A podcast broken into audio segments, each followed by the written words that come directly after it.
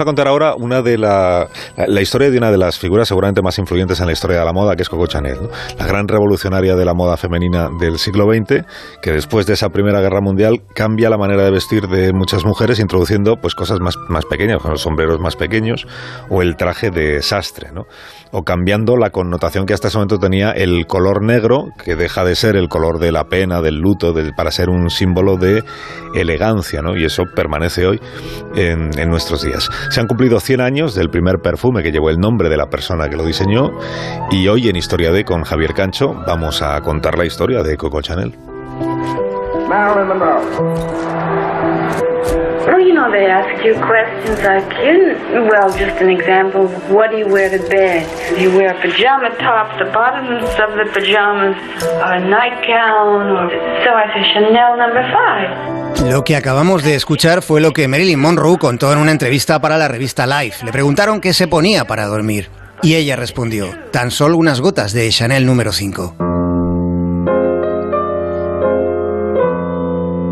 Lo que Marilyn dijo no respondía a un acuerdo publicitario previo. Era una forma elegante de evitar la respuesta más esperada. No quiso decir que dormía desnuda y menos aún que dormía en pijama. Así que de ese modo sutil condensó lo esencial de lo selecto y lo sensual en las gotas de un perfume que ahora ha cumplido 100 años. La historia de esa fragancia se remonta al verano de 1920. Coco Chanel fue de vacaciones a la Costa Azul con su amante el gran duque Dmitri Pavlovich. Fue en la Riviera Francesa donde le encargó a un perfumista 24 pruebas con aromas distintos y de las 24 se quedó con la número 5 que contenía una dosis de aldehído que huele como el jabón, dándole mayor durabilidad a la fragancia de jazmín, rosa, sándalo y vainilla. Aunque de todos los ingredientes el más importante fue la consideración de distinción femenina que Coco Chanel logró para su perfume cuando la publicidad todavía llevaba pañales y agua de colonia. Esta es la voz de Coco Chanel en una entrevista contando lo que para ella no todo el mundo comprende. Decía que las mujeres siempre van demasiado vestidas, pero nunca suficientemente elegantes. Para que no fueran demasiado vestidas, recortó las faldas sin permitir que fueran minifaldas. Fue ella quien le puso pantalones al feminismo sin permitir que fueran tejanos.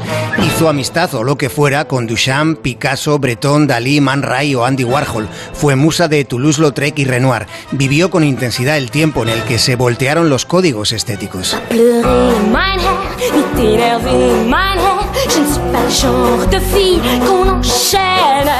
Se la empezó a llamar Coco en los tugurios donde cantaba cabaret para complementar su salario en una sastrería.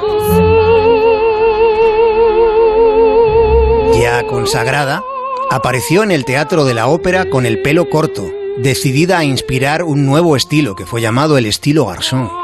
Fue diva sin pretender nunca ser casta. Fue contradictoria siendo sospechosa de haber flirteado y colaborado con el espionaje nazi durante la ocupación de París.